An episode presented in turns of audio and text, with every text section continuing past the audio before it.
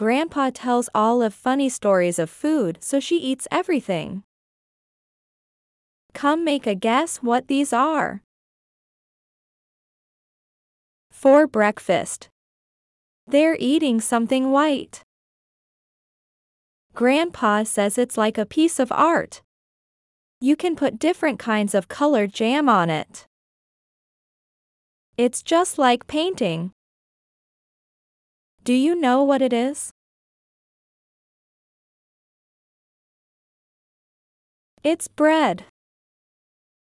Olive loves it.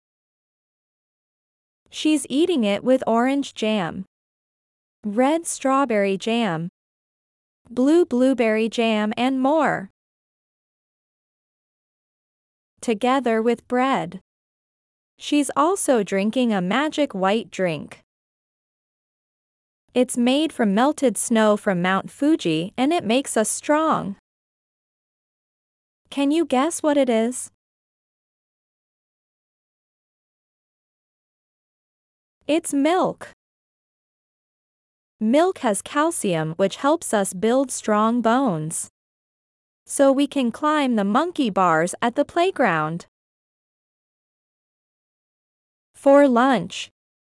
Grandma is flying to space to make Olive's favorite fried rice.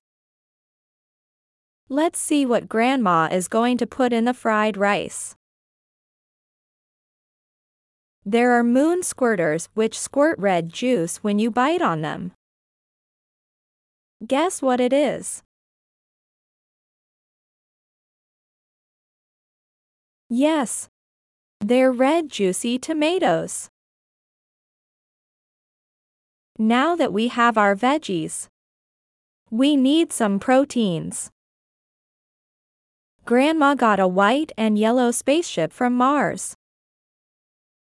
If you look closely, there are little Martians inside. So cool. Can you guess what this is? They are eggs. After lunch, Grandpa tells Olive it's time for green drops from Greenland. It's a sweet, round, and green fruit dinosaurs love. Pick it out. It's a bunch of green grapes. Did you guess it right? Because of Grandpa's funny stories, Olive eats a wide variety of food.